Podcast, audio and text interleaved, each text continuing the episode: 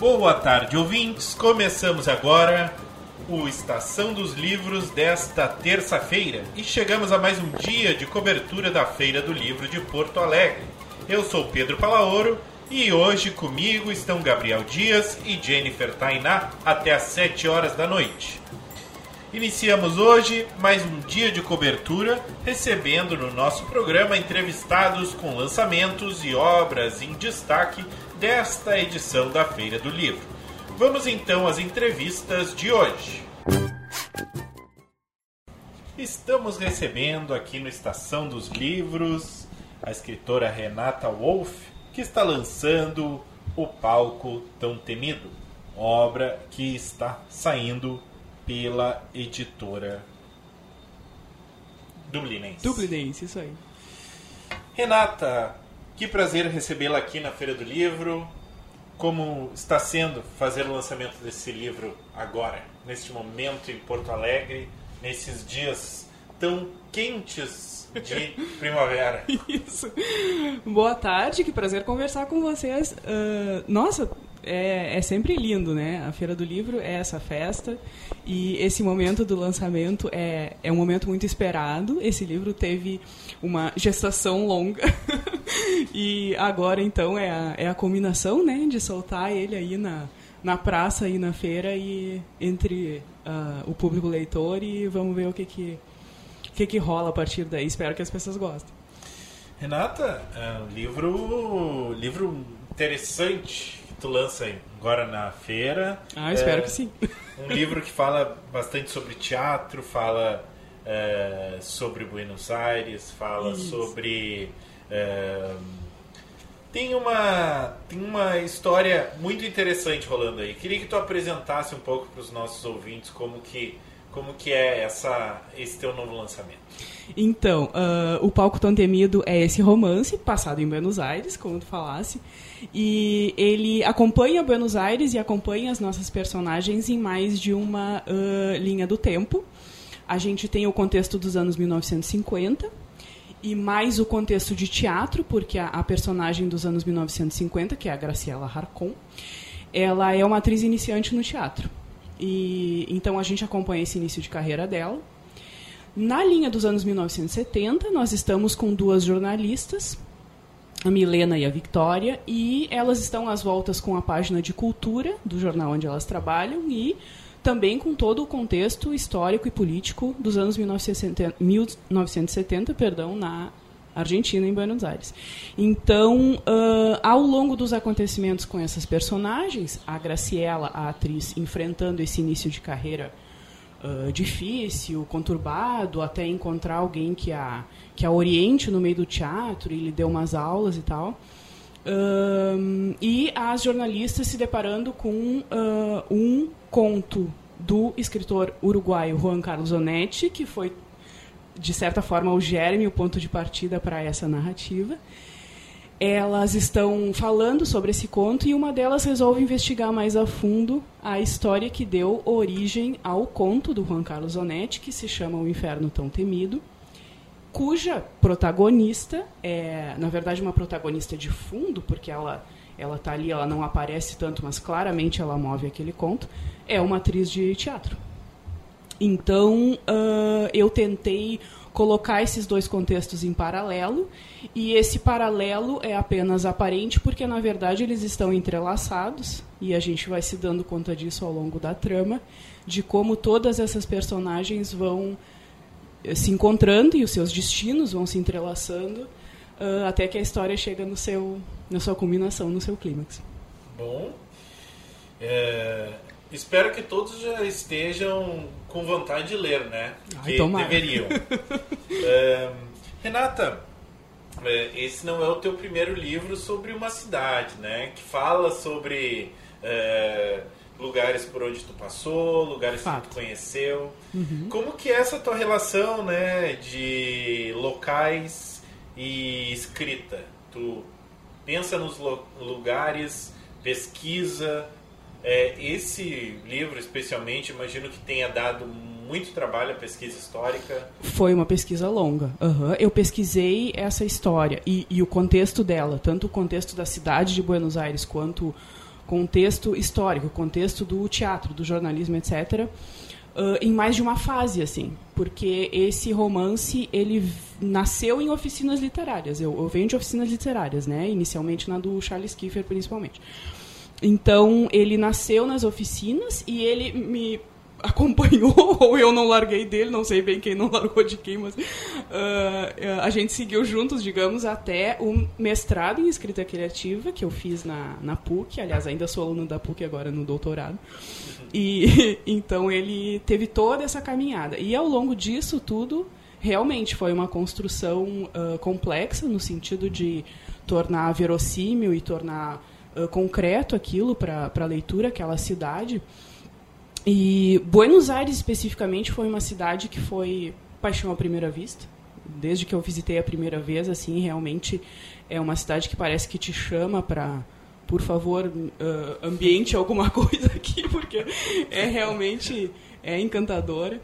E então, sim, Buenos Aires foi, eu diria que ela foi, ela é uma personagem no, no, no, romance e ela foi uma personagem no sentido de foi necessário construí-la também um, para que se tornasse uh, verossímil no, no, romance e não só verossímil para que ela estivesse o tempo todo fornecendo também aqueles elementos de contexto e como ela como ela é quase que não tem como apartar das personagens também do que as personagens estão vivendo então, eu, ele também é uma grande homenagem a Buenos Aires. E, mas sim, eu tenho um livro de poesia lançado em 2021 pela Metamorfose, chamado Manhattan Lado B, que nesse caso foi uma homenagem a Nova York, que é uma cidade que eu tive, eu tive curtas temporadas lá, mas já, também já foi suficiente para uma, uma paixão pela cidade e por aquele fervilhar de histórias. Isso eu acho que é uma característica que Buenos Aires e Nova York compartilham, esse fervilhar, assim.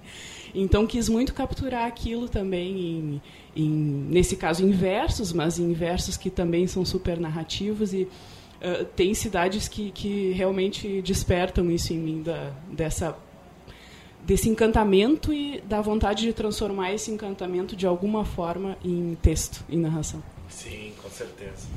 Bom, e nesse caso do palco tão temido, uh, Buenos Aires tem uh, personagens históricos desse período que chamam a atenção e que aparecem na tua história. Sim. Uh, mesmo que de forma colateral, né? Como que foi conectar? Foi proposital? A ah, eles foram aparecendo justamente nas tuas pesquisas? Eu diria que uh, foi um misto das duas coisas. Por exemplo, o, o eixo narrativo dos anos 1950 veja, o peronismo é quase inescapável, né? Gente, e, inclusive porque a gente está falando ali no romance de 1950 até exatamente julho de 1952, com a morte da Eva Peron.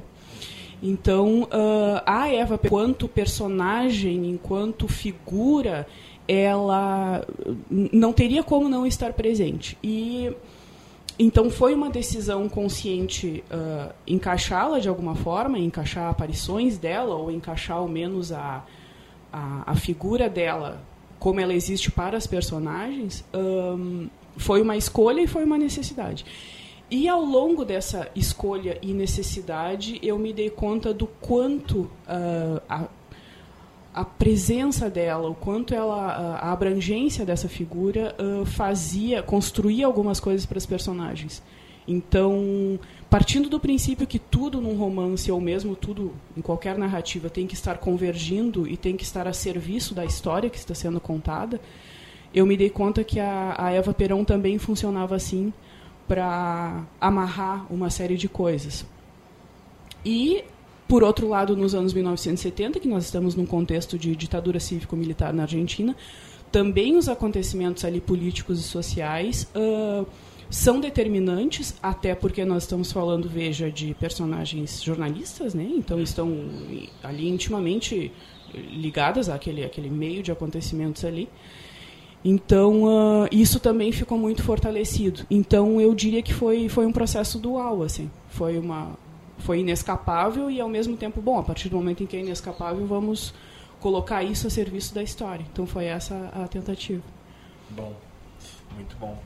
Uh, Renata, essa tua história fala muito de teatro, né? Mas não necessariamente como o teatro para nós espectadores, eu pelo menos espectador, né? Uh, como que foi para ti falar uh, do teatro, da, das, das, uh, das internas, digamos assim, de como funcionam os teatros, como funcionam as peças, pensar nessa, nessas histórias aí que tem várias camadas, né? Acabam tendo várias camadas, as pessoas que produzem, as pessoas que atuam e todas as tramas e fofocas, digamos Isso. assim, né? Isso, aquele burburinho, né? É, é, aliás, a, a, o, o, romance já começa no meio desse burburinho, né? De uma, uma estreia aguardada nos palcos. Uh, bom, eu não, te, eu não tenho experiência teatral, então não tenho autoridade para sair falando de teatro. O que, que acontece? A gente que está construindo uma narrativa, a gente busca pesquisa, né? O, jeito. Então, uh, busquei, busquei assistir muito teatro, busquei conversar com gente de teatro, busquei. Uh, até frequentei uma oficina de montagem teatral com o Zé Adão Barbosa. Abraço para o Zé. E, e tudo isso foi muito importante na construção da, da verossimilhança para essa, para esse contexto, para essas cenas e uh, claro, ele não, ele, o livro não se pretende a isto é como se faz teatro, nem teria pretensão a isso, né? Mas ao menos de engendrar um contexto teatral uh, suficientemente concreto para que as personagens nele pudessem se deslocar e o a carga emocional ali, a carga do, do que, que aquilo significa para as personagens e do que, que vai acontecer com as personagens e da internalidade das personagens, ela pudesse se manifestar nisso. Então, uh, foi um trabalho de como fazer para as coisas que eu sei que vão acontecer com as personagens, que eu sei que, que é aonde elas vão chegar, digamos assim, como tornar esse contexto uh, convincente o suficiente para que o meu enredo possa se. Então tentei fazer isso com o máximo de respeito, como alguém de fora, né? Alguém do exterior a esse a esse meio e tentei que a pesquisa fosse um, o suficiente para isso, assim. Com certeza. Mas Renata, uh, quando a gente fala de teatro nessa tua história, a gente uh, tem presente aí esse esse, vamos dizer assim, fetiche que as pessoas têm para conhecer, né? Os hum. bastidores Sim. do entretenimento, assim, né? Uhum. É, como que foi, né, criar esse clima aí, até porque é, na tua história tu tem uma, um formato uh, de contar a história que não deixa é, transparecer muito os uhum. sentimentos, é muito mais uma, uma, uma uma linguagem reta, assim, que descreve bastante. Que desafio foi esse, né? De colocar esse clima mesmo sem, sem dar muito spoiler. Assim. Isso. Isso foi uma tentativa consciente. Eu acho. Até acho que não é a primeira vez na minha narrativa que, que esse é o esforço. Assim. Acho que desde o meu primeiro livro de contos, que foi o, o Fim de Festa, também pela Dublinense eu faço isso, assim. Eu permito que meio que. Ou tento permitir que meio que as personagens se revelem por si mesmas e a história se conte por si mesma. Então eu tento não dar grandes volteios pelos pensamentos e pelos sentimentos das personagens. Eu acho que assim como uma cena, já que a gente está falando de teatro, né? Eu acho que assim como uma cena teatral, onde o que, que a gente tem? A gente tem ação externa, e a partir daquela ação externa, uh, o, o, público, enfim, quem está assistindo, tem que depreender o que está no subtexto, né? Ou que está dentro da personagem que talvez ela não esteja exprimindo ou até esteja disfarçando. Então, a minha tentativa nesse livro foi isso. Uh, tento narrar essas personagens, o que fazem, como se deslocam e tal. Claro que há algumas incursões uh, na interioridade delas, que também seria, seria desafiador nunca falar do, que, do que elas estão pensando ou sentindo. Mas a tentativa foi uma certa aproximação com a linguagem teatral, de isto é o que está acontecendo, depreenda o que, que isso significa para as personagens. Então isso, isso foi consciente. Uh, espero que eu espero que isso funcione e que de alguma forma isso até reforce a concretude das personagens para quem lê. Ah, sim, com certeza, com certeza. Renata, uh, a gente tem esse, uh, no formato do texto, né, esse modelo quase de diário, assim, contando como uhum. funcionam as, as diárias, né, da, da dessa história. Uh, que desafio foi esse, né, de selecionar cenas, né? Uhum. Porque uh, eu acho que o clima também fica muito entre esses dias e entre uhum. esses acontecimentos, né? Que o leitor fica tentando interpretar, né? Uhum. Uh, como foi organizar isso, né? Para que o leitor realmente pudesse vislumbrar isso da melhor forma. Sim, isso foi um trabalho bastante desafiador, porque eu já sabia desde o início que seriam essas duas linhas do tempo, né, 1950 e 1970, e que lá, pelas tantas, elas até se encontrariam e aquilo conjuntamente faria um sentido um, em termos tanto de conteúdo quanto de forma. Então, o desafio foi como é que eu, no espírito de deixar que a história se apresente, que as personagens se apresentem, Uh, como é que isso não fica tão perdido e tão solto para quem está lendo? Então, uh, a questão de colocar datas definidas uh, foi uma organização minha. Quando eu estava construindo a narrativa, era necessário que eu organizasse para que eu soubesse exatamente quando estávamos e onde estávamos. E achei que era importante deixar aquilo, embora lançando mão de outros recursos, uh, daí de linguagem, de, do, do, conteúdo da cena mesmo, para que quem lê fosse se dando conta de o quanto aquelas histórias estão indo em, em paralelo e o quanto elas estão ou não ligadas. Mas a questão das datas foi uma organização importante para mim. É claro que a ideia não é que quem está lendo tenha que ficar com um calendário do lado e olhando, ah, isso aqui aconteceu aqui, agora a gente. Não, a ideia é que isso emerja da narrativa, mas as datas estão ali da, da maneira como foram assim planejadas e também porque tem alguns marcos históricos bem definidos. Eu já mencionei a morte da Eva Peron, isso foi em 26 de julho de 52, então, justamente porque havia esses marcos bem definidos, eu acabei lançando mão dessas definições de outras datas também. Espero que, que seja um, auxílio também para quem está desbravando o romance aí. Com certeza, com certeza.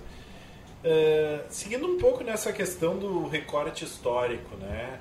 Como que foi para ti escolher esse período, né? Uhum. Que é um período tão significativo para a cidade de Nova York, ah, de Buenos Aires, perdão, Exato. e para a Argentina, né?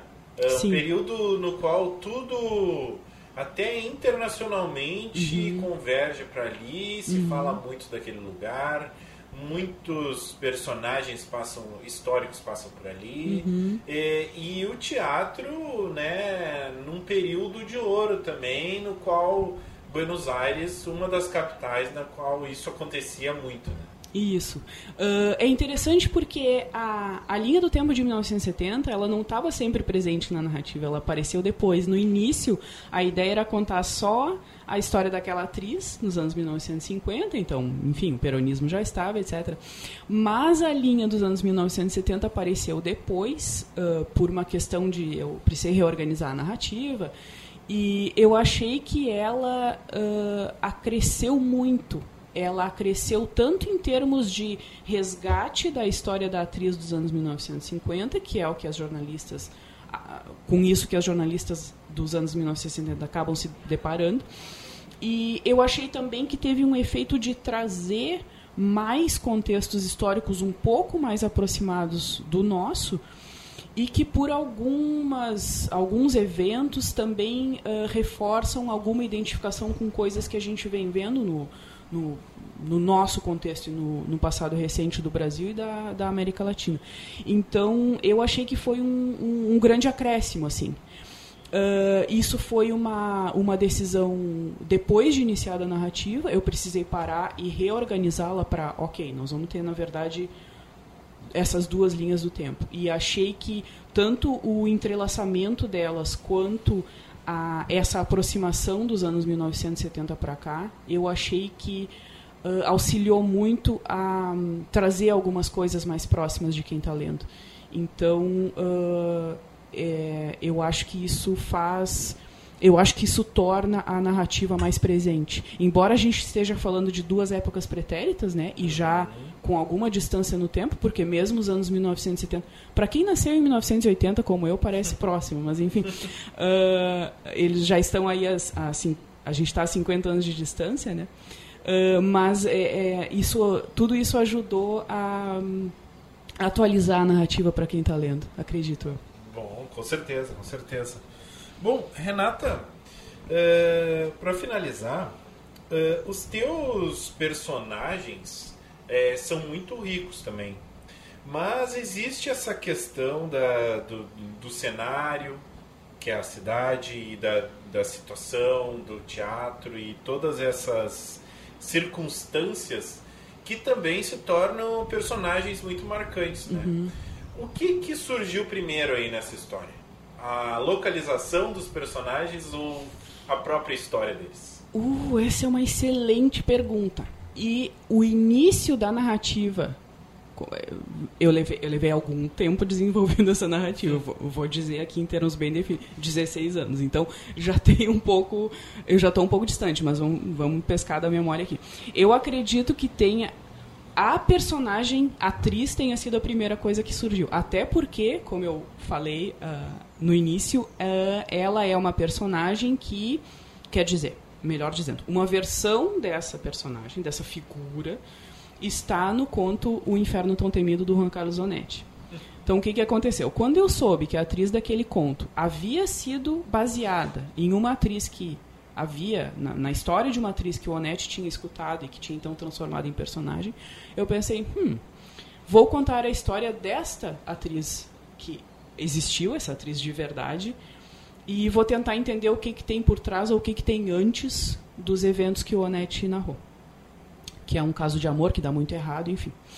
Uh, então, a primeira coisa que surgiu foi a personagem. Claro, junto com a personagem surge seu contexto. Não, não há como separar uma da outra, né? Então, sabia que seria uma atriz de teatro e sabia que o Onete é um escritor uruguaio, ele localiza suas histórias em geral numa cidade fictícia chamada Santa Maria, no Uruguai. Mas eu queria localizar na Argentina, justamente pelo que tu mencionasse antes do contexto do teatro, dos anos de ouro do teatro, do cinema na, em Buenos Aires e tal. Então, localizei ela, coloquei ela em, em, Buenos Aires e começando ali nos anos 50. Então foi um pouco as duas coisas juntas, né? Eu tinha a personagem, eu tinha o seu contexto. Sim, com certeza. Renata Wolff, quero agradecer muito a tua presença aqui no Estação dos Livros. Eu que agradeço. Gostaria que tu chamasse os nossos ouvintes para adquirirem o teu livro e virem à Feira do Livro visitar a banca da Dublinense. Venham, a banca 25 da Dublinense, aqui na Feira do Livro. Beleza, muito obrigado. Muito obrigada. A Renata Wolff participará de um bate-papo às 18 horas no Memorial do Rio Grande do Sul para falar sobre o palco tão temido e às 19 horas fará a sessão de autógrafos do livro na Praça de Autógrafos da Feira do Livro.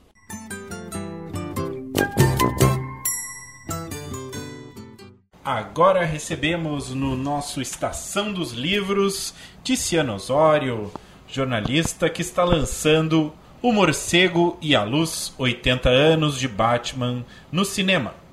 Obra que está saindo pela Besouro Box. Isso aí, Tiziano. o primeiro livro, estou na expectativa para a sessão de autógrafos, que vai ser domingo, dia 12 de novembro. Já vou dar o serviço aqui.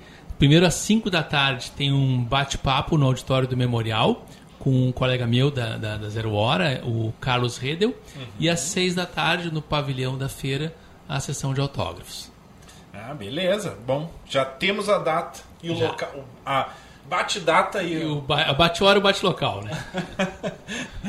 Ticiano, como que, como que foi né, fazer esse, esse resumão aqui da história do Batman, repensar todas essas referências que ele traz desde o início, né? E olhar esse personagem em perspectiva, né? Que é uma, uma coisa interessante, assim, né? Para quem gosta do personagem e gosta de super-heróis também, Sim. Né?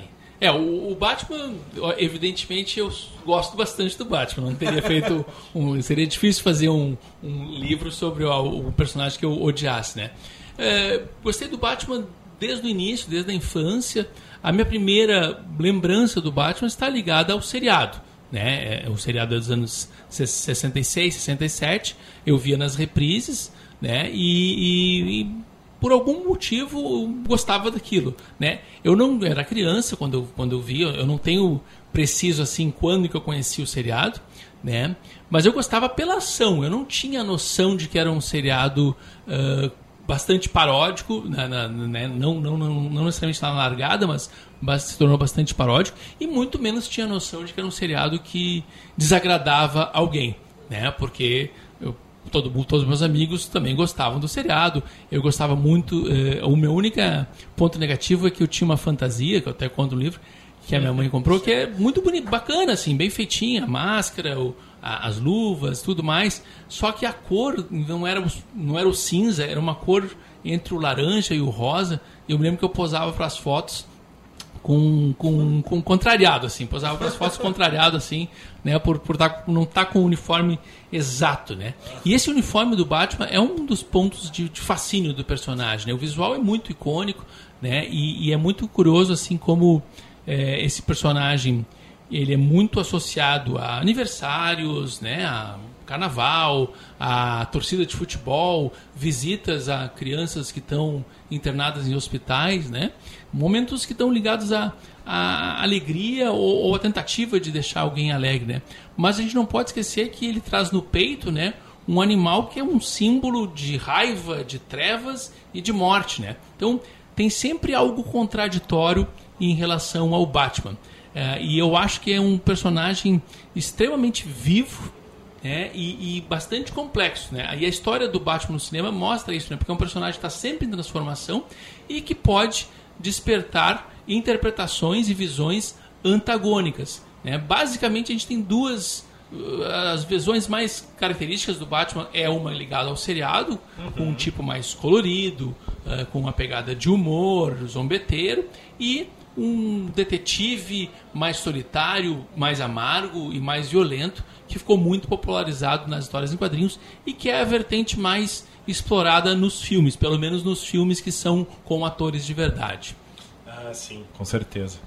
Tiziano, como que como que foi a tua descoberta, né, dessa dessa variedade de ou essas variantes desse personagem, né, ao longo do tempo?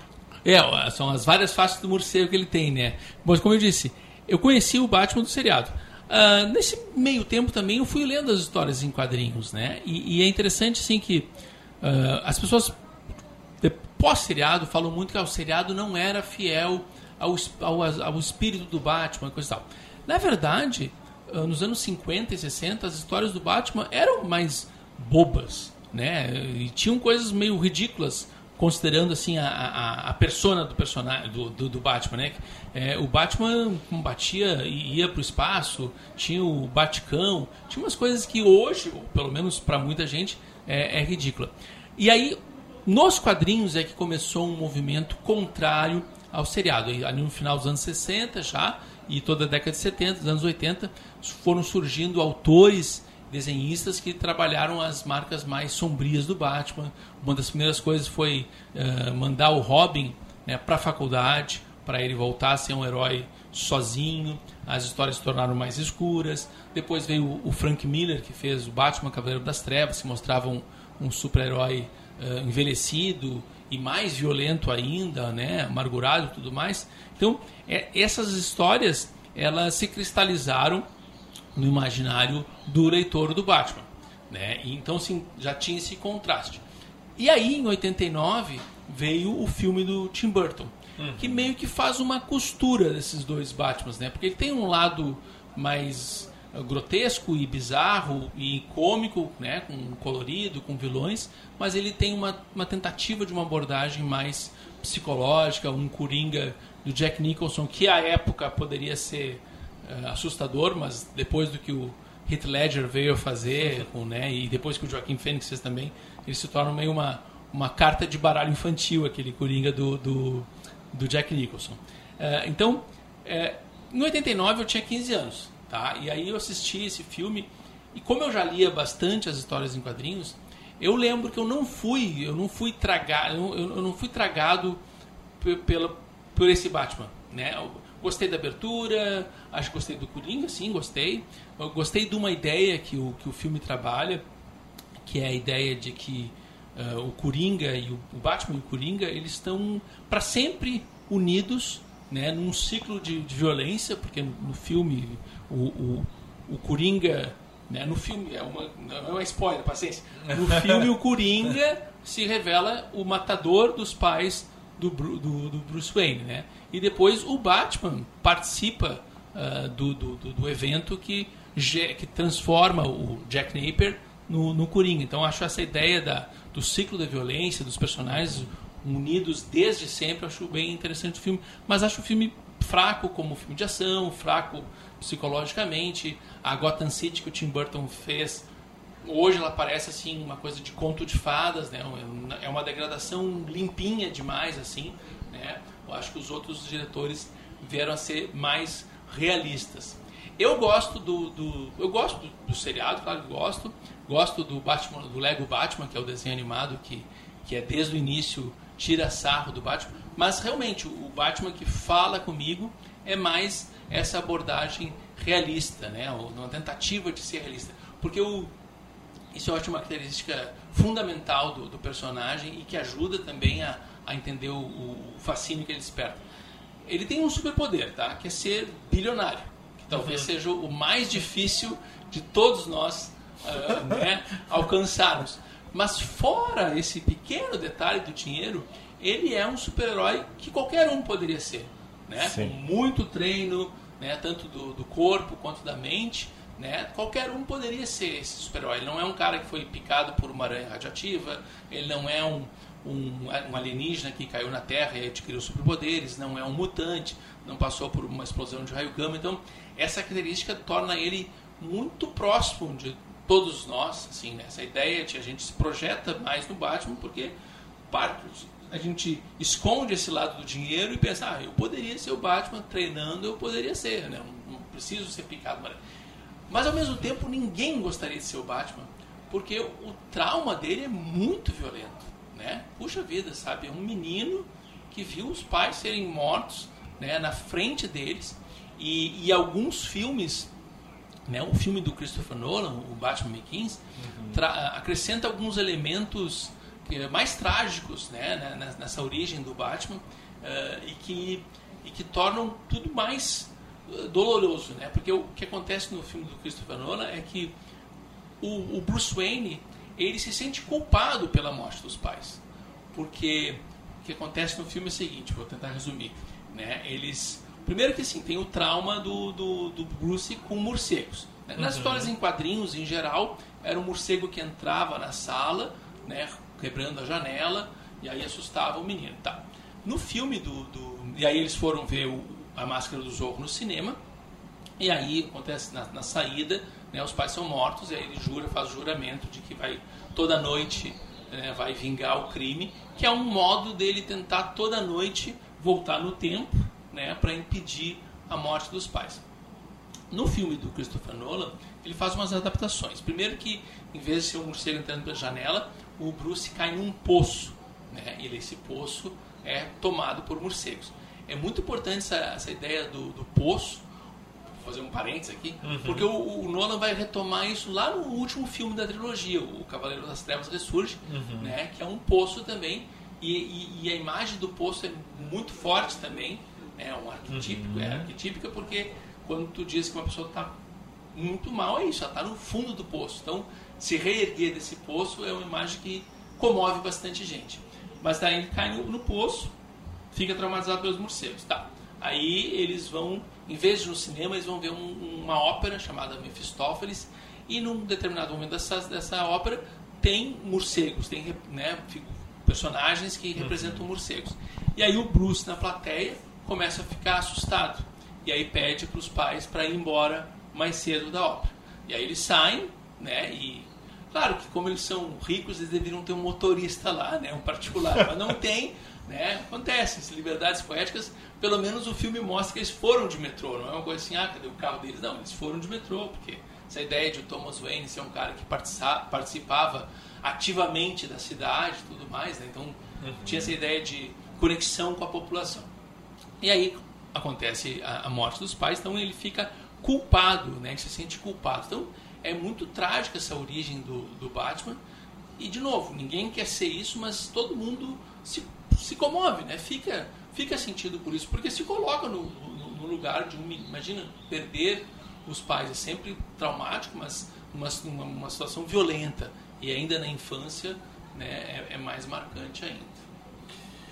Ticiano, uh, o, o Batman tem, como tu disse, várias faces, né? Uh, e com toda essa produção, desde quadrinhos, séries, filmes, uh, o que que tu, como fã, elegeria como grande peça desse personagem que tu diria assim para alguém que gostaria de conhecer o personagem?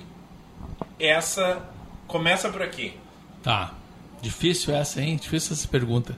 Vamos fazer assim, ó. Tem, tem, é que tem muitas histórias em quadrinhos, né? É, é difícil para quem não conhece como é qual é a história que faria alguém se apaixonar pelo Batman. É uma boa pergunta porque é muito fácil dizer para os fãs do Batman ou para quem já leu o Batman, ó, tem que ler essa aqui também, tal. Agora, a história que faria alguém gostar do Batman? Boa pergunta. Vou, vou, vou, vou, vou segurar essa um pouco aqui dos quadrinhos e vamos passar para o cinema. Tá?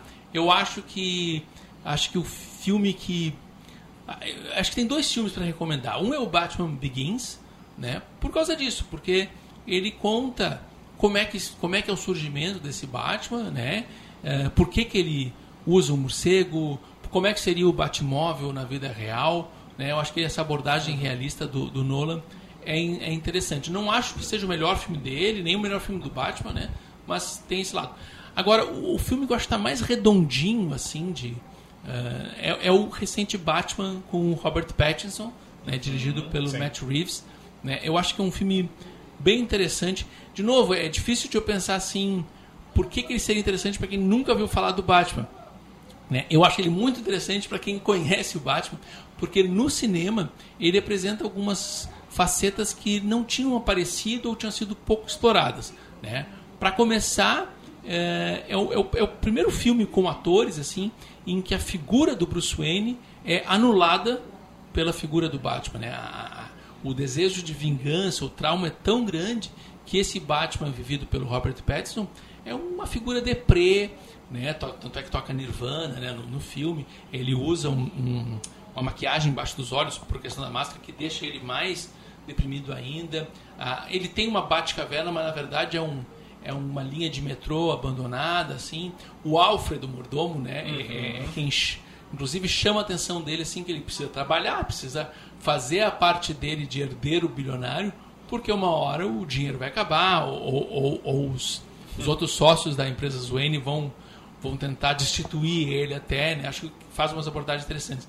Aparece um lado detetivesco do Batman que não tinha sido tão explorado nos filmes, né? Os filmes exploram mais o lado da ação, né? Ou os filmes de George Schumacher, o lado da, da tiração de sarro, alguma questão psicológica. Esse filme tem uma questão de detetive, tanto é que o vilão é o charada, uhum. né? Ou seja, ele estimula uh, o espectador também a tentar uh, seguir esse espaço detetive ele trabalha ao mesmo tempo com o universo do cinema noir, né, que é legal porque o Batman nos quadrinhos nasceu em 1939, quando estava surgindo o cinema noir, então fecha bem também com essa, com essa, essa ideia, né? Tem a corrupção na cidade, é quase, quase sempre está de noite, quase sempre está chovendo, são características do cinema noir. A trilha sonora tem uma evocação disso. A gente tem uma femme fatale, que é a uhum. mulher gato. Né? E, e tem até a narração em off, que era outra característica, né? Então é, é, bem interessante assim do ponto de vista da, de como esse filme trabalha com elementos do cinema e também faz uma aproximação do Batman com o cinema de horror, que eu acho interessante. Assim, a primeira aparição do Batman nesse filme, é, ele parece um monstro daqueles filmes de, de, de, terror, assim, né? A bota vai fazer o efeito sonoplastia da bota batendo no chão, na chuva ele está violento nessa cena. Depois, quando aparece o Batmóvel, que o diretor mesmo diz que ele, uh, não no visual, mas na ideia, ele se inspira no Christine, O Carro Assassino, que é um, que é um filme do John Carpenter baseado num, numa história do, do, Stephen King de terror, né? Então, assim, uhum. acho que esse, essa, essa cruza de policial no ar com terror deixou esse filme bastante interessante. De novo, não sei se faria alguém se apaixonar pelo Batman, né? Mas ah, certamente reavivou para mim a paixão pelo Batman. Uhum. Quem já conhece. Com certeza. Ticiano, é, toda a história do personagem do Batman tem uma, uma questão interessante que é uh, que vai acabar desembocando nesse período agora atual no qual a gente tem muitos super-heróis, né? E só que ele realmente, como tu disse, parece um personagem é, que busca se diferenciar, assim, né? Pela proximidade, né? Como que tu vê essa relação uh, da obra, né, sobre o Batman e, e toda essa a relação com os outros personagens, né, de super-heróis que também tentam é, ter o seu espaço mas ao mesmo tempo não tem essa mesma versatilidade, digamos assim, que o Batman mostra, né? É, eu acho que o Batman é bastante versátil, né? Como eu disse, porque ele permite várias abordagens diferentes. Nem todos os outros super-heróis permitem, né? Mas tem uma questão importante de falar assim que a relação do Batman com os outros super-heróis a melhor relação do Batman é a distância em relação aos outros super-heróis. Porque, por causa disso, porque ele não tem um superpoder, entende? Ele não vai soltar raio, ele não vai voar, né? Então, muitos, muitos é, é, pessoas que fazem humor brincam com isso até, né? Assim, uhum. Nessa ideia assim de tá lá o Batman lá, um soquinho assim, os outros tudo destruindo, né? Tudo então, assim. Tanto é que os filmes, dificilmente os filmes uh, mostram ele com outros super-heróis com superpoderes. E a galeria de vilões do Batman também, é, inteligentemente, né, o, o, quem trabalha com Batman tentou evitar que tivesse os grandes superpoderes. Né? Tem lá, talvez, o, o Senhor Frio, que tem uma máquina de fazer, é, de congelar, assim, mas tá ok, assim, é algo que, que dentro do mundo realista poderia existir. Né? Né? Poderia existir, existe máquina que dá raio, existe né, me esqueci o nome que uh, lança-chamas, né? Então poderia existir uma máquina que congela as coisas, né? Mas evitam vilões com que sejam fantasmas, vilões que sejam uh, sobrenaturais ou, ou extraterrestres, por diante assim. Então essa relação do Batman é interessante. E, e, e aí eu vou fazer um, uma digressão assim para falar dessa permanência do Batman, né? O mais recente filme em que o Batman aparece, ele não é protagonista, mas ele uhum. tem um uhum. protagonismo que é o, que é o The Flash, né? Uh, o, a história do filme do The Flash, o, o, The Flash também é um, é um cara traumatizado, porque quando ele era criança, a mãe dele foi assassinada e o pai dele foi considerado culpado. Então está preso o pai dele. E aí, no filme, ele tenta voltar no tempo para evitar que aquilo acontecesse, né? para salvar tanto a mãe quanto o pai. E ele vai para um mundo em que não se tem notícias do Superman, não se tem notícias de um alienígena, uma nave que tenha caído nos Estados Unidos, nunca se ouviu falar de uma princesa amazônica que tivesse lutado na Primeira Guerra Mundial, né? não, não, não tem super-heróis, mas o Batman existe. Né? O Batman existe. Num mundo sem super-heróis, o Batman existe. Para mim, isso é a grande declaração né, de, de amor ao, a, esse personagem e da permanência dele na cultura pop. Né? Tu, tu não consegue ter um mundo em que não existisse a figura do Batman. Boa, muito boa. Ticiano Osório, quero agradecer muito a tua presença aqui no Estação dos Livros. Estamos terminando o nosso tempo, mas gostaria que tu convidasse novamente os nossos ouvintes para o teu a tua sessão de autógrafos. Vai ser um prazer receber vocês, tá? Então é domingo, 12 de novembro, às 5 da tarde, tem um bate-papo com o meu colega, o Carlos Redel, no auditório do Memorial do RS. E logo depois, às 6 da tarde, eu vou estar autografando O Morcego e a Luz, 80 anos de Batman no cinema, aqui no pavilhão da feira. Beleza, muito obrigado. Eu que agradeço pelo espaço.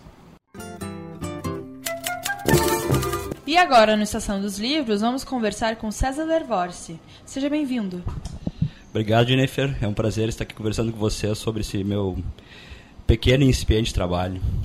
Bom, o teu pequeno eficiente uh, de trabalho é O Universo Começa no Quintal da Nossa Casa. Eu achei lindo esse título, viu? Porque, de fato, é, é como se o universo sempre começasse nesses pequenos lugares íntimos da gente, né?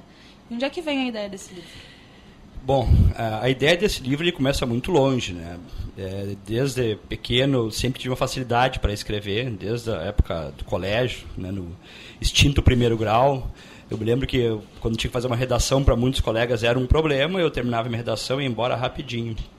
E aí, é, tendo um pouco de consciência dessa facilidade, acabei parando no direito e me tornei advogado. E o advogado, o que ele faz é, dentro do trabalho dele é contar histórias. O meu cliente vem, me conta as suas angústias, seu problema, e eu coloco para dentro do papel, hoje não mais no papel, mas sim num arquivo eletrônico, e né, conta a história para o juiz, e aí depois né, o processo começa. Sempre gostei, tive facilidade para escrever e tinha ali vagamente na, na ideia de fazer um livro algum dia. Veio a pandemia, eu me deparei com um anúncio de jornal é, da oficina de produção literária do Alci Schwitz, que é um dispensa apresentações, é um escritor, né, um dos famosos escritores gaúchos. E ali, então, em 2020, eu comecei com essa oficina de produção literária e são três anos de contos e o resultado desses três anos de contos é esse pequeno trabalho que está hoje aqui para a gente conversar sobre ele. Eu fiquei sabendo que tu foi um aluno assim dedicado realmente, todos os dias assim na aula. Como é que como é que foi fazer essa oficina assim? Como é que é uma oficina de, né?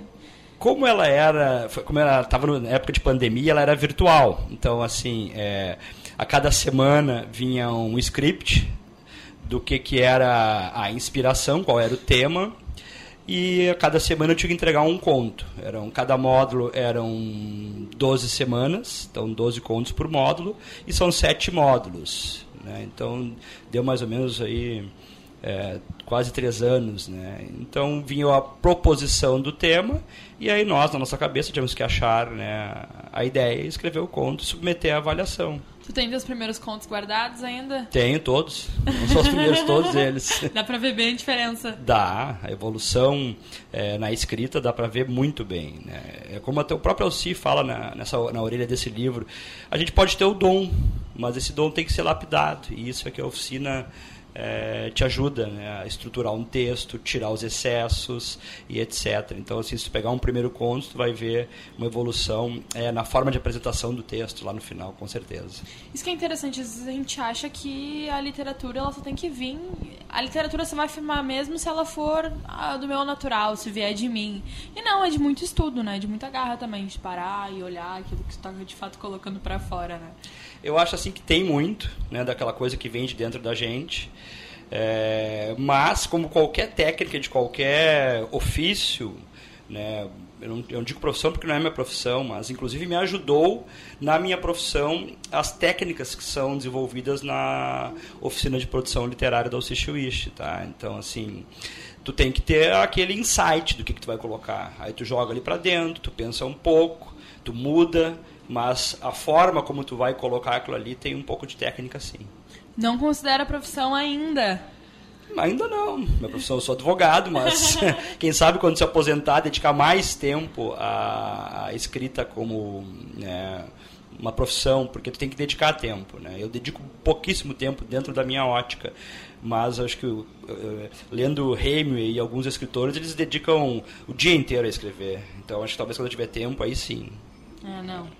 Mas nesse meio tempo que a gente teve, já conseguimos produzir uma boa nova coisa, né? Então, sobre o que exatamente é o universo que começa no quintal da nossa casa? Isso é um livro de contos, né, como eu já referi. São, se não me engano, 33 contos selecionados no universo de talvez 150 contos. E são contos que partem da proposição de um tema e o escritor acha a ideia e joga ali dentro. Muitas coisas é, eu busquei dentro de fatos da minha infância, é, fatos que aconteceram na, na conversa de amigos, também tem aí dentro, ou até mesmo uma frase numa camiseta que está estampada para venda. Então, né, o escritor ele olha aquilo ali e acha uma boa informação e a partir dali ele constrói a história. Qual foi teu favorito aqui? Qual foi teu preferido? Teu... Olha, vou te dizer assim, lendo, eu diria que todos são preferidos. Eu gosto muito deles, tá? É, realmente. Mas se eu tivesse que escolher um, eu escolheria é, Toque na Alma, por ser um conto é, que vai um pouco é, é leve, né, um conto engraçado, eu acho, tá, sobre um drama do homem que é, é o toque retal, o exame de toque retal, então né, consigo trazer aquele drama de uma certa forma é, um pouco leve, né, e tem um outro aqui que é, que trata um pouco da minha infância, quando eu visitar meus tios, que é A Luz da Arte. E esse conto ele foi inspirado era uma, o tema da oficina eram uns pintores famosos e quando veio Van Gogh era para a gente se inspirar num dos quadros dele para escrever esse conto. E aí eu escolhi os comedores de batata que nada mais é que uma família de colonos numa penumbra comendo um pouco de pão e de comida que, que sobrou ali. Aí eu fiz um link com a minha infância é, na colônia e achei um ótimo conto eu gosto muito dele nossa, incrível. É, você mistura vários elementos assim que, que, são surpreendentes. Que né, vai de encontro às atividades, mas também vai muito de encontro com a tua vivência. Né? É, essa vivência ali no interior, na colônia, né, te produziu bastante o que é de literatura agora. Né? Como que foi essa vivência? Assim? Eu sou um guri da capital, né, nascido e criado na capital. É, pai de funcionário público e mãe dona de casa, mas a minha mãe nasceu na colônia e toda mulher, né, quando nascia né, aqui perto de Porto Alegre, o pai, descendência italiana, o pai trazia para a capital para ela virar freira. E de, acho que oito tentativas, uma virou freira, mas não foi a minha mãe. Então eu tive uma parte da infância, né, as minhas férias de julho eram todas passadas no interior, no meio do mato, entre bois, vacas, plantação de fumo, plantação de batata. E o verão a gente ia para a praia. Então, é, essa parte é, onde eu vivi lá é, junto à natureza isso além de me enriquecer muito acho que qualquer um enriquece enquanto ser humano me traz um pouco de material para eu poder escrever diante da simplicidade que na verdade nosso homem do campo tem. E qual que eram os teus espaços para literatura mesmo ali de tão jovem? Era a biblioteca? Era dentro de casa mesmo assim? Qual que que espaço era esse que tu encontrava para os livros? Eu sempre li gibi desde, e assim, era um aficionado por gibis, Mônica, Cebolinha, Turma do Bolinha, todos do Walt Disney, é, saíam os almanacs do Walt Disney, acho que a final de cada ano, então aquilo era uma... É, a gente gostava muito, a minha mãe nos dava, comprava muito para nós isso, e eu acho que talvez a partir dali eu comecei a desenvolver o gosto por livros. Já chegou na adolescência, tu começa a te questionar e começa a ter aqueles livros que todo adolescente lê, que está na moda na época.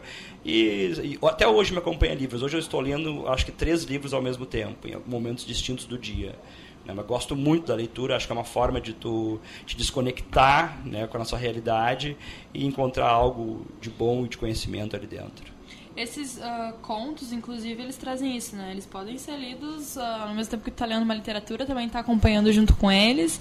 E é, eu acho interessante isso que... Uh, que inclusive é citada na contracapa, mas que é bem verdade, assim, que você pode pegar qualquer um deles e aí começar a ler que você eh, simplesmente se aprofunda, assim, você, você entra realmente ali para a história, porque ele é muito bem uh, a imersão dele, ela é muito bem feita, né? Assim, conto é bom por isso, né? O conto tu não tu vai ler, vai ter início, meio e fim, ali uma leitura rápida. Então isso é muito saboroso, como tu falaste. Tu pode abrir qualquer ponto dele, tu vai ler um conto em alguns minutos. Se tu quiser continuar lendo, tu vai ler. Não vai ter uma continuidade, portanto tu não tem é, te preocupar é, em manter depois lembrado que né, deixar muito tempo o livro está lendo, deixar muito tempo você lê, tu vai ter que te relembrar o que que tu leu para continuar na sequência. Os contos, o livro de contos, ele te não, não te exige isso. E esses contos, sim, embora eu envolva algumas coisas da minha infância e adolescência, eu sempre trago um, um tema hum, que nos faz pensar, né? um tema atual, muitas vezes, né? daquelas... É, dos problemas que a gente enfrenta hoje em todos os aspectos da nossa sociedade. Problemas tipo como? Empoderamento feminino, uhum. é, o racismo, a questão de né, esse meu conto que eu citei a luz da arte da pouca valoração de nós aqui que estamos no centro urbano da comida que a gente come né? nós paramos para questionar de onde é que ela vem se o campo quebrar a gente não come né? então de dar valor àquela pessoa que está lá início da cadeia produtiva que sofre que não tem feriado porque a natureza não dá feriado e que está lá se esforçando para podermos estar aqui no supermercado comprando uma batata uma alface Sabe, César, às vezes eu fico pensando muito sobre isso, assim, às vezes são temas tão complicados e como que a gente simplifica para conseguir colocar numa história que vai te trazer, assim, é, de uma forma leve, é, é... Como é que é essa tarefa, assim, de pegar. Você vê um tema, mas você conseguir colocar e simplificar isso numa história que seja convidativa, que seja receptiva? Parece que você tem ainda que tornar confortável para as pessoas, né? Bom, é, quando eu comecei essa oficina, um dos primeiros ensinamentos é que hoje em dia um romance, um livro para ser lido, ele tem que ser curto. Tu não, tu não vai mais ler, como por exemplo, se tu pegar é, o Leviatã de Thomas Hobbes, tem mil páginas talvez. Nós, nessa vida conectada, nessa vida com pressa que a gente tem, é, é difícil alguém pegar para ler um livro dessa espessura, vamos dizer assim. Então, os, os, livros em si têm que ser curtos, tem que procurar dizer muito com pouca coisa, tem que ser conciso. Isso é realmente um desafio. E aí eu acho que vai um pouco do, né, tu trabalhar em cima, pensar, né, dar vazão às ideias e talvez aí entre um pouquinho do talento de tu dizer pouco, é, dizer muito com poucas palavras. Esse é o grande desafio, tu não te perder na prolixidade e tentar ainda assim achar uma uma né, uma ideia a ser passada né, para quem está lendo. Não, é, é, um baita desafio mesmo. Mas deixa eu te perguntar. Tu tá aqui na feira com a gente mais um dia, inclusive. Na sexta-feira, é isso? É fazer a sessão de autógrafos. Isso. Sexta-feira, às 18 horas, tem a sessão de autógrafos desse primeiro trabalho. Certo. Então, quem quiser te visitar, quem quiser te ver e, consequentemente, conseguir aí a tua cadenata, ah, a tua assinatura, uh, sexta-feira, às 18 horas, aqui na feira. Onde é que está agora a ação de autógrafos? Ela está bem no corredor central. É, é, aqui entre o Margues e o Memorial do Rio Grande do Sul, né, na, naquela linha que vai, quem olha para dentro do rio, que dá lá no Cais do Porto. Né. Uhum. Né? Ali no meio da, da praça tem a, acho que é Rua dos Autógrafos, uma coisa assim, não esqueci o nome agora, mas está ali bem no meio, está bem localizado e de fácil localização. Já teve esse calor do público? Já teve retorno? Já de gente que leu teus contos? Ou ainda não? Sim, os parentes.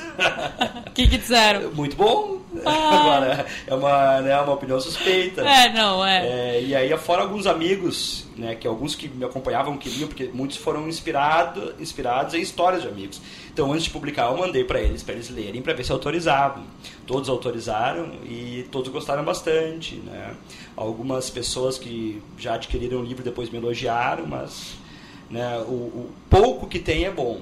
Mas o grande desafio é a partir de sexta-feira. Certo, então muito obrigada, viu? Eu é que agradeço a oportunidade.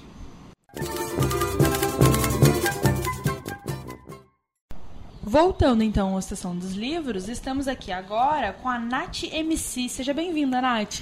Muito obrigado, muito obrigado pelo espaço. Bom, Nath, tu vem aqui com a gente um presentão, né? Que é o Recomece. É um livro que a gente poderia chamar de poesia, mas não é só poesia. Tem um pouquinho de estilo de slam também, né? Eu vi em algumas. Ah, como que começou o Recomece? Então, ele tem, ele, eu trago algumas referências do slam, mas eu costumo chamar que o Recomece ele é um livro de prosa e poesia, né? Eu trago algumas prosas que é falando sobre uma, frase, uma fase de total caos que eu passei na minha vida, que eu falo hoje total, total caos, mas foi uma fase de depressão, né? Eu fiquei um ano e nove meses em depressão. E, e aí, quais as ferramentas que eu utilizei para contribuir nesse processo, para que eu saísse né, dessa fase depressiva. E aí, essas ferramentas é o rap, a poesia, né? Eu sou MC. Uh, ah, me apresentando, né? Sonate, conhecida como poeta desperta também.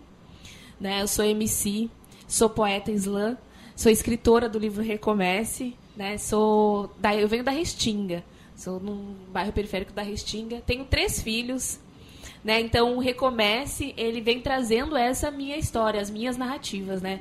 Uh, eu trago nele entre prosas e poesia, entre prosas e poesias eu trago esse sentido do recomeçar e como que eu utilizei estas ferramentas para recomeçar nessa fase de total caos na minha vida, né? Que eu chamo de um recomeço, né? Eu tive que ressignificar, né? Tudo todo aquele processo para poder recomeçar.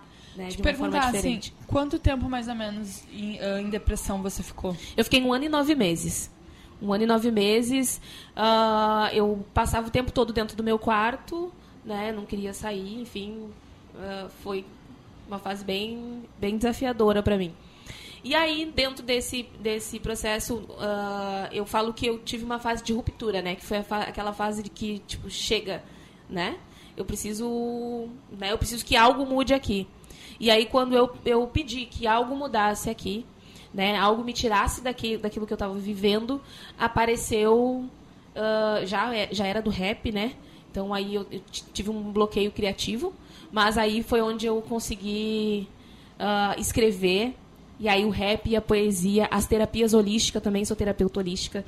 Então, eu entrei num processo de. Após essa fase de ruptura, uh, eu, a, fase, a fase de depressão eu chamo de um. A, se eu sair dessa fase de caos, eu entrei para um processo de despertar.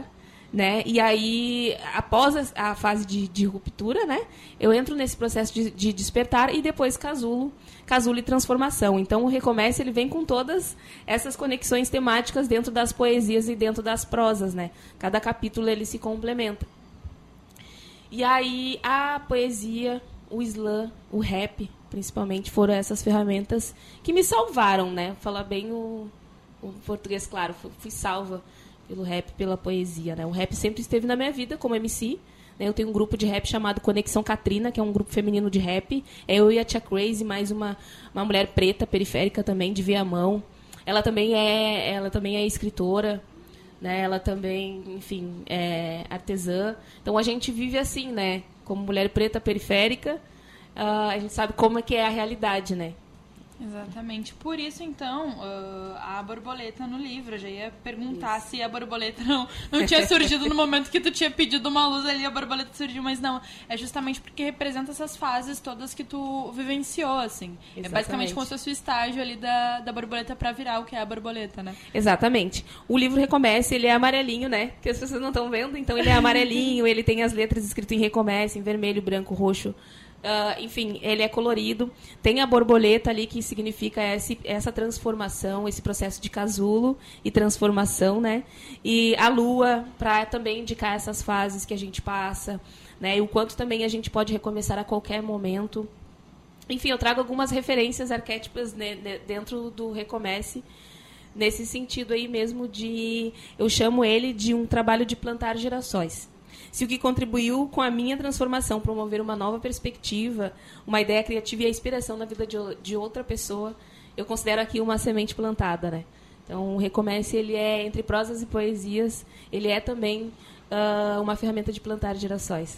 E ele é pequenininho, assim, uh, em termos que a gente acha que um livro, a gente já imagina uma coisa grandona e grossa, e não.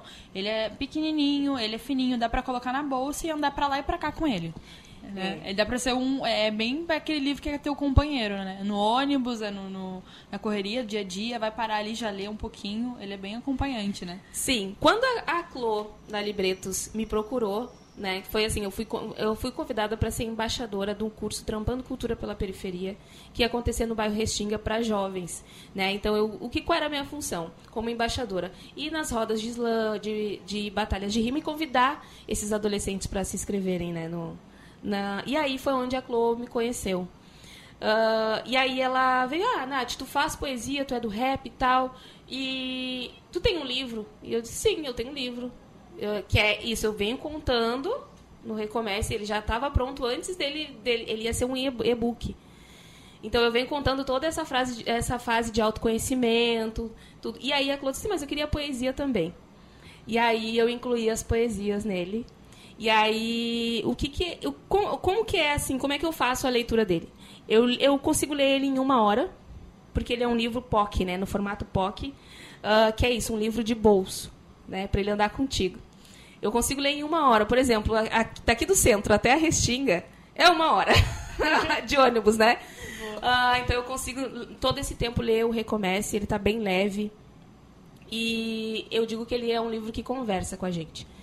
Né? E eu também consigo abrir ele numa página qualquer. Estou no meio da, da loucurada, da rotina e tal. E eu preciso aqui de algo que converse comigo, algo que me traga uma outra perspectiva. Eu abro ele, tiro do bolso da bolsa, abro ele numa página e vejo qual é a mensagem que a poesia tem ali, naquele momento, para mim. Né? É muito bonita mesmo. Você já teve retornos dele? Sim, Já? De amigos? sim.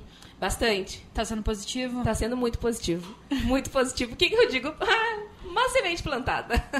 Boa. Nossa, é, é muito lindo ver um trabalho como esse sendo reconhecido, porque há pouco tempo atrás, agora você lançou o Recomece, né? A gente tem aí, ah, daqui a pouco mais aqui no estúdio, a gente também vai estar com o DKG, também, que é um poeta. Ah, e, a- e recentemente, a Lela, que teve com a gente no estúdio, também vai ter um programa ali indo junto com ela, também lançou um livro, assim, ah, que se chama POC. É, ah, como é que a gente fala mesmo estilo? É POC? Epoque. Epoque. Epoque. Aham. Exatamente assim também, de poesia que também misturava um pouco de slam, né? Eu vejo que é um movimento que está sendo de agora, de um, mas né, de agora não é de 5 anos, 10 anos, é de um ano e meio pra cá, assim, é muito recente. Dá pra dizer que o cenário tá positivo pra galera que tá fazendo poesia, mas poesia falada, poesia na rua? Sim, muito positivo, né? Então o slam a gente ah, já, já vem já de um tempo com o slam das minas, a própria Lela, né? Que foi uma das, das, das pessoas que pensou o slam das minas, que foi o primeiro slam que teve aqui no Rio Grande do Sul, né? Ah, e aí agora, claro, tá tendo um boom maior, né? Tá- tá- já teve outros, mas agora a gente está se falando mais, né? Acho que é- grandes espaços também estão introduzindo o slam, então isso é muito importante. Tem, a gente é uma da, da- o Rio Grande do Sul é um é o segundo estado com mais comunidades de slam, né? Então tem bastante comunidade. Eu faço parte do slam do Vida, né? Que a gente vai, vai acontecer às 19 horas aqui na feira na- no Teatro Carlos Urbim, ah, do Aquilombaí, do Islã do Dengo. Então tem diversos, tem uh, do Espinho, Islã das Minas, Poetas Vivos. Então tudo são comunidades de Islã, né? E que se organizam para estar realizando suas competições, né? Normalmente, qual que é o, o território que lidera aqui no, no Brasil em si? Só pra gente ter uma noção, assim, no slam. São Paulo, São, São Paulo, Paulo. que foi o percussor, né? É, a Roberta Estela Dalva trouxe pra, para o Brasil, né, em 2000, 2008. A gente tá muito atrás deles nisso? A gente tá, a gente tá chegando, a gente tá num, tá num ritmo legal com eles, né? Esse, esse ano a gente conseguiu mandar dois, dois representantes pro Campeonato Brasileiro de Poesia, que é o Isla BR, né? Então, os estados que têm mais comunidade, eles conseguem mandar mais representantes. Né? Então, a- foram nós aqui do Rio Grande do Sul e São Paulo, SP, porque eles acho que eles têm um- uns 50 por aí, 48 por aí, não, não sei quantos slams certo, mas eles têm bastante. E, e aí também eles mandaram dois representantes. Então, eles com 48 slams e a gente aqui no sul com 21 slams, que foram 21 que foram inscritos na, na competição no campeonato estadual. A gente também conseguiu mandar dois representantes. Uma foi a Mica, campeã, né? E eu sou a vice-campeã. Uau! Meus parabéns. Vou estar representando, vou tá, a gente vai estar representando, eu e ela, o, o estado do Rio Grande do Sul, agora em Minas, no dia 30 de novembro até o dia 3 de dezembro, em Itabira, em Minas, né, no Campeonato Brasileiro de Poesia Isla BR. E como é que tá a barriga? Muito fria? As pernas vão? Não, mas chega lá, dá Sim. tudo certo, dá tudo Sim, certo. sim. Mas é muito treino também, Slam, né? Sim, é muito treino. É treino, é escrita, é dedicação. É, não, não, não é fácil. Deixa eu te perguntar uma coisa. Tu recitaria um pouquinho pra gente agora? Sim. Ah, então tá. É todo teu Vamos ver aqui uma, uma, uma aqui do livro. Boa.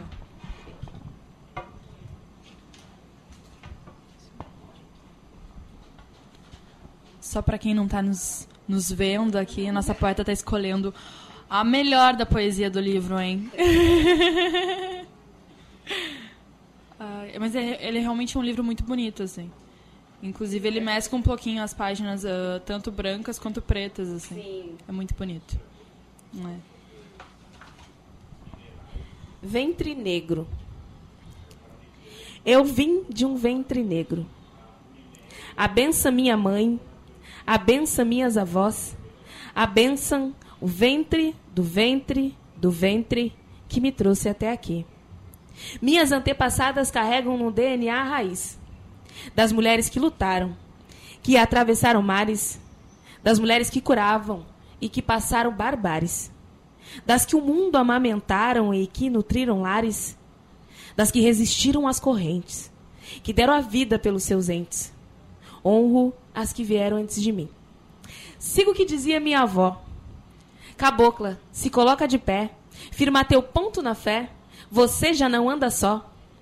Caminha de cabeça erguida, Não liga se te chamarem de metida, se a inveja vir de pessoas queridas, ou se é em canções indigestas que para eles você milita.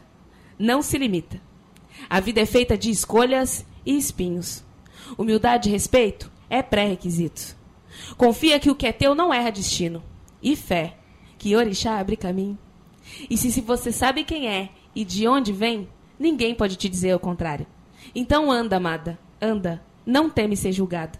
Porque pé que não anda, não leva topada. A borboleta foi a única que não riu da lagarta.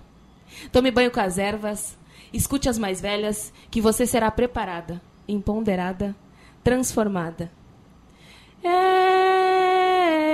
Eu nasci de um ventre negro. Eu vim. Que lindo.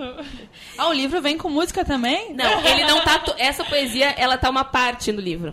É uma boa parte, é até a parte ali do. Uh, sigo que dizia minha avó, enfim. E aí depois ela é uma poesia do slam também, né? Então ela tem três minutos.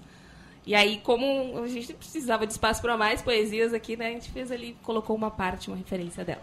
Tem disso também. Então, muitas delas são trechos de, de slam que você, ah, enfim, curtou, colocou ali, realocou. Porque não dá pra colocar. O slam em si tem três minutos, é uma Sim. performance inteira, né? Pra, um, pra uma folha, pra um pocket. É realmente muito conteúdo, assim. Mas tá lindo, viu? Obrigada. Nath, que trabalho muito bonito mesmo.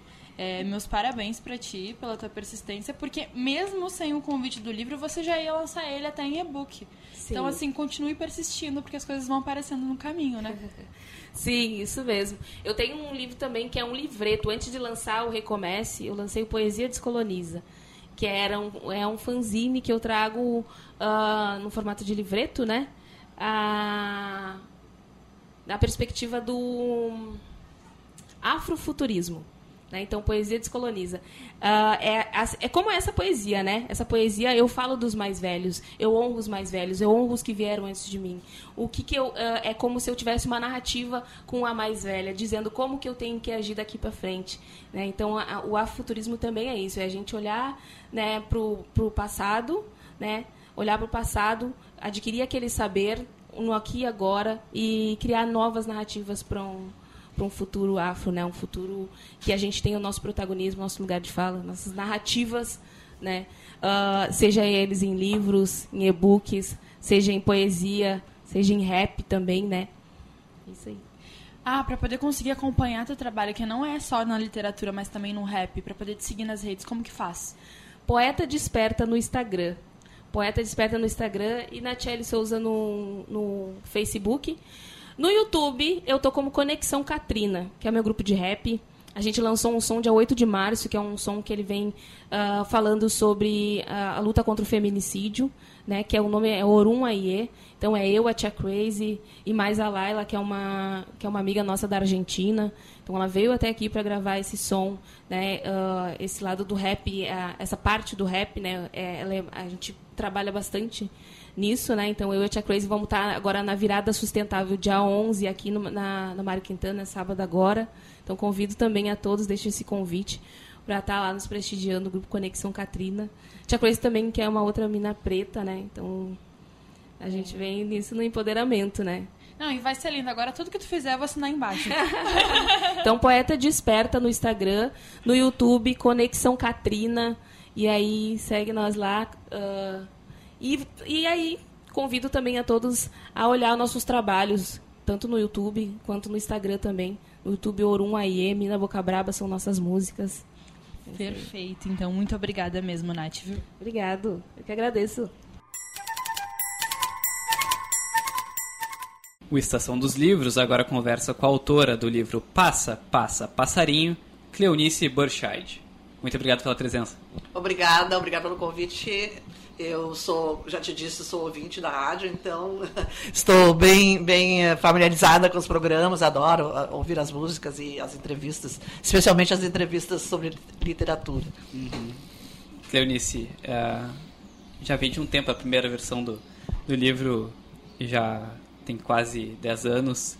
De lá pra cá, qual a tua relação com a obra? Teve alguma alteração desde a alteração, desde a edição lançada antes E agora, a nova edição? É, ele, ele na verdade é o primeiro livro que eu editei, né? Um livro uh, para criança, um livro de poesia. Eu sou apaixonada por pássaros. E quando eu me mudei, eu morava na Avenida Independência. Morei muitos anos lá. E quando eu me mudei para a Zona Sul, Uh, eu tive esse contato maior ali com os, com os pássaros, né? Porque eu, eu, moro numa área bastante arborizada, eu caminho muito na beira do rio. E uh, na época eu fazia até oficina com Charles Kiefer. E uh, comecei a fazer os poemas meio por brincadeira e ele me disse, faz uns 60 e, e depois a gente seleciona, né? E ele mesmo me deu, assim, botou muita pilha para eu continuar fazendo uh, esses uh, poemas sobre pássaros. E essa, essa minha paixão pelos pássaros é, resultou em dois livros, na verdade, que eles foram quase que simultâneos, que foi o Passa, Passa, Passarinho, e eu fiz pela editora Edunisque, né, da, lá da Universidade de Santa Cruz, que, que ela não, não edita mais livros, eu acho que só livros, talvez, acadêmicos. E, e o livro uh, Ave Pássaro, que daí já era para uma outra um outro público, porque era um livro de, com ilustrações muito bonitas, uh, com capa dura, uh, um livro mais um livro de arte, assim, né? E, bom, esses livros estão lá, eu ainda. O Passa Passa Passarinho ele se esgotou, ele é bastante usado nas, utilizado nas escolas. E aí, esse ano, então, eu resolvi reeditar um pouquinho diferente, não muito, os poemas são os mesmos, com uma, uma nova, um novo formato, né, pela editora do Tempo, pela coleção Jardim do Vovô, que é a editora com a qual eu, eu, eu tenho trabalhado, né? Uh, praticamente com essa editora, a não ser com algum outro livro uh, que eu tenha editado fora, aqui de Porto Alegre, fora do Brasil. Mas uh, aí, assim, ele, ele tem dois poemas a mais. E ele tem também uma parte mais interativa para as crianças, dá umas dicas de observação de pássaro para as crianças. Até pedir para um amigo muito querido, que é um, fotógrafo, é um médico, fotógrafo e apaixonado por pássaros, que faz observação de pássaros. E este amigo que é, é, dá umas dicas ali para as crianças, o melhor horário, como fazer, né? Porque na verdade tu não precisa morar num, num, num bairro mais afastado, qual, qualquer praça aqui na, né, na praça da Alfândega, na Praça da Patrícia, tu vai encontrar, né?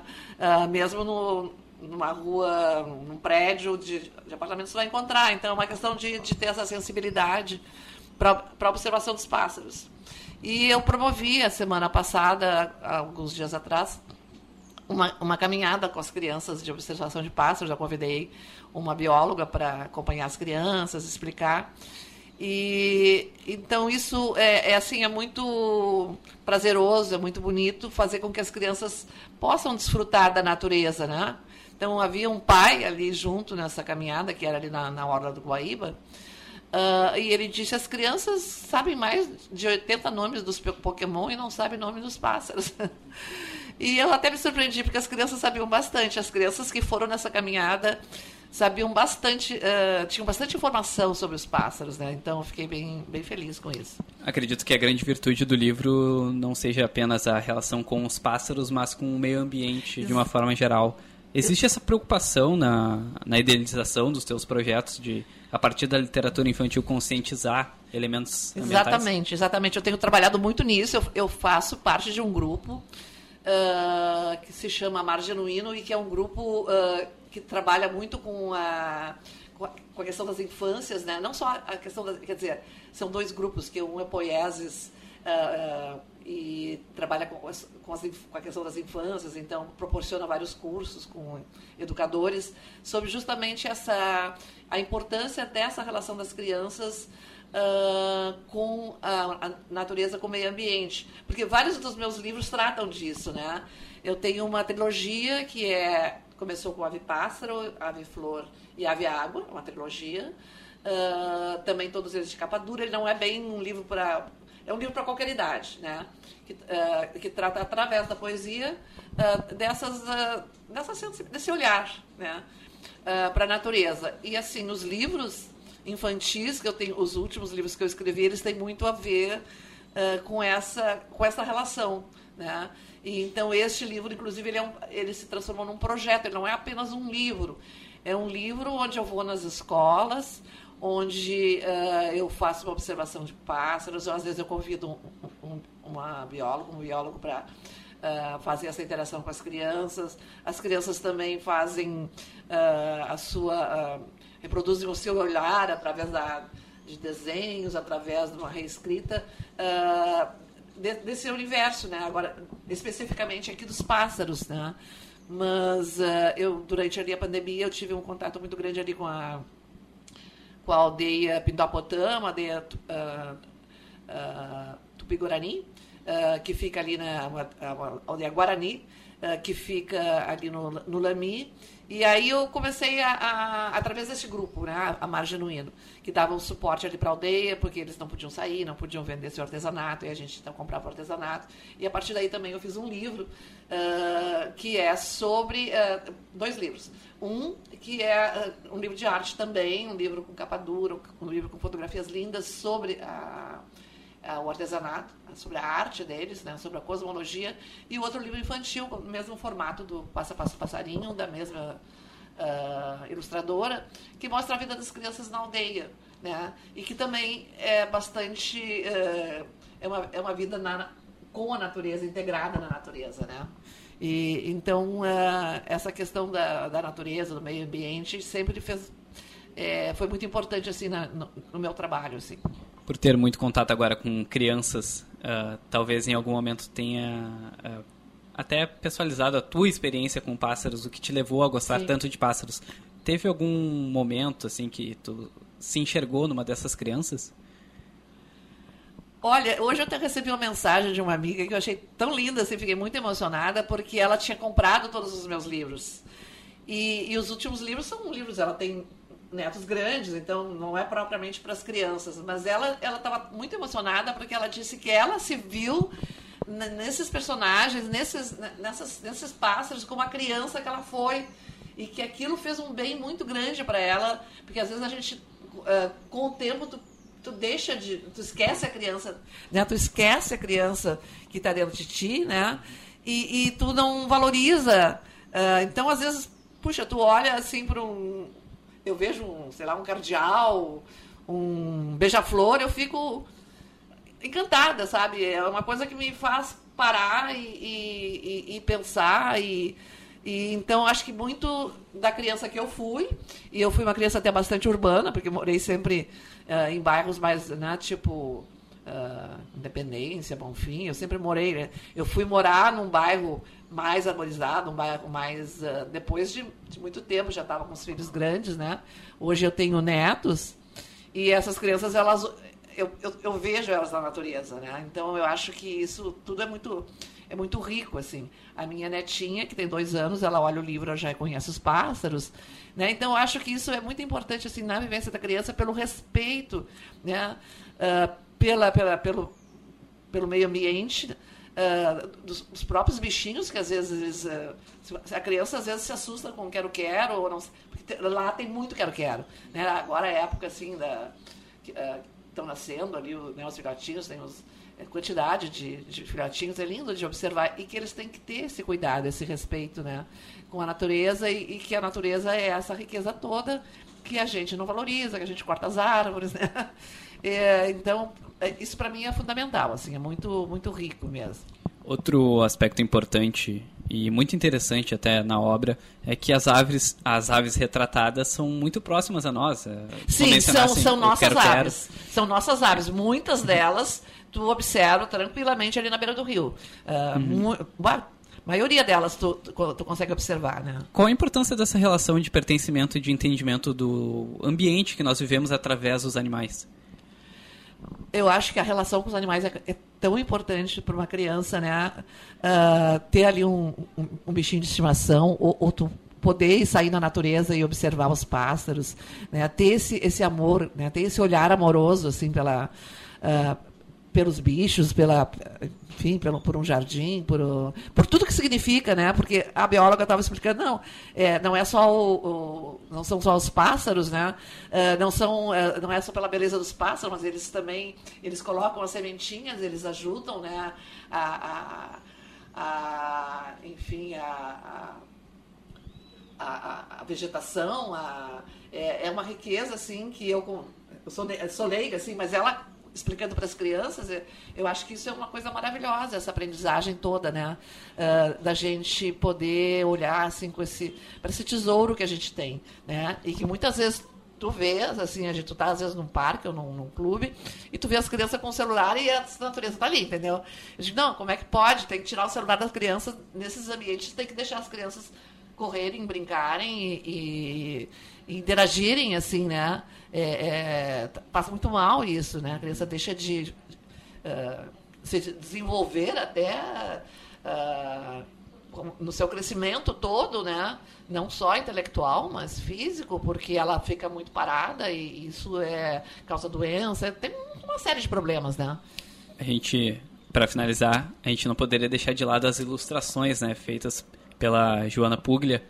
Uh, como foi essa colaboração de tentar uh, ambientar os pássaros de uma forma artística, mas que também fizesse, fizesse jus ao ambiente deles, naturalmente. Bom, a Joana é uma grande ilustradora, assim, que eu, é daquelas pessoas apaixonadas pelo que ela faz. Ela é psicóloga e ela faz as suas ilustrações na, de noite, no final de semana, e quando ela também se apaixona por um tema, ela vai e ela pesquisa, né? Porque tu pode ver que todos os, eles têm uma característica, assim, muito própria, né? Não são ilustrações uh, digamos, botânicas ou, ou, ou, científicas, como no meu livro, como no meu livro Ave Flor, que eu, a ilustradora era uma ilustradora botânica, é uma ilustração diferente. Aqui é uma ilustração que é ah, para a criança identificar essas, essas, esses pássaros e ela vai e pesquisa, né? Ela está fazendo um livro agora que é sobre também sobre uma sobre uma araucária e o que ela está fazendo é lindíssimo porque ela assim ela tem paixão por aquilo. Ela vai pesquisar ela pesquisa e dali sai um trabalho muito muito lindo assim né? Essa esse diálogo é super importante porque o livro infantil a ilustração ele tem que dialogar com, com o texto né? Então eu não sei as pessoas olham se apaixonam acho que ele está bonito. Eunice mais uma vez queria agradecer a tua presença eu agradeço aqui o convite de vocês. Eu adoro a rádio, eu sou fã da rádio, né? Eu ouço muitos uh, concertos, óperas, uh, entrevistas e que bom que a, a rádio continue. Uh, nós precisamos de rádio assim, tá bom? Muito obrigada.